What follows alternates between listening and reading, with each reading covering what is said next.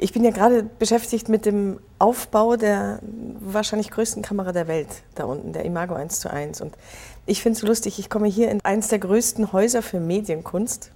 Und im Prinzip ist die Kamera oder das, was ich mache, steht nicht in Konkurrenz, aber völlig kontrapunktisch zu der Vielfalt der äh, finde ich auch großen Anregungen und wahnsinnigen Dimensionen der Möglichkeiten, die die ganzen neuen Medien haben.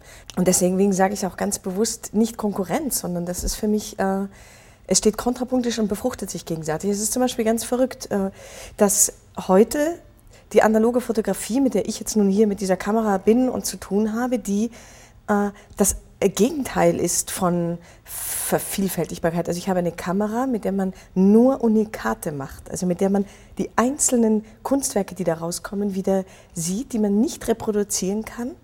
Man kann auch nichts bearbeiten nachher. Also all das, was am Bildschirm, was in den neuen Medien äh, die, groß, die große Möglichkeit ausmacht, ist hier gar nicht möglich.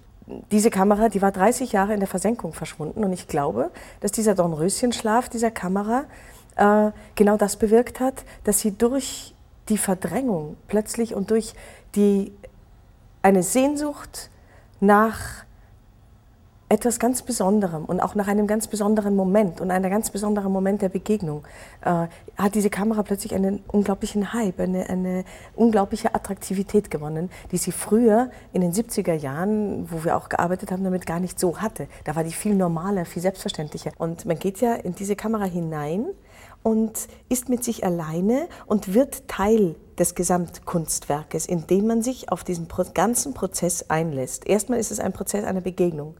Also ich bin da, man begegnet sich, man redet miteinander, man begegnet der Kamera, man begegnet der Kamera in ihren Möglichkeiten, man begegnet ihr auch in ihren Nichtmöglichkeiten. Also diese Kamera vernachlässigt unendlich viel zugunsten dem, dass sie genau über mittels Licht manche Sachen dann ganz stark hervorhebt. Und da spielt Zeit und diese ganze Vielschichtigkeit nicht mehr so eine Rolle. Man reduziert sich für diesen Moment. Mein Vater, der zusammen mit dem Goldschmidt gebaut hat, der hat einen seitenrichtigen Spiegel hineingestellt.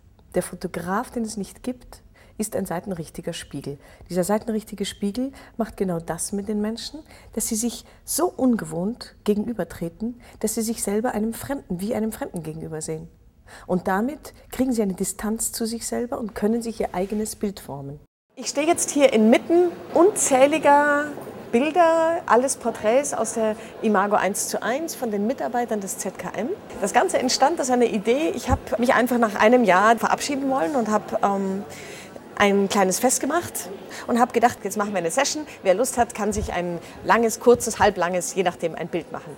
Herr Weibel war an dem Tag gar nicht da, der war verreist. Zwei Tage später hat er das mitbekommen, hat ein paar dieser tollen Bilder gesehen, die da entstanden sind und hat mich angerufen und hat gesagt, ich mache jetzt eine Rundmail an alle Mitarbeiter des ZKM und dass wir so viel als möglich noch fotografieren. Ich habe die Idee, davon eine Ausstellung zu machen. Und das ist jetzt dieses Ergebnis, worüber ich total glücklich bin.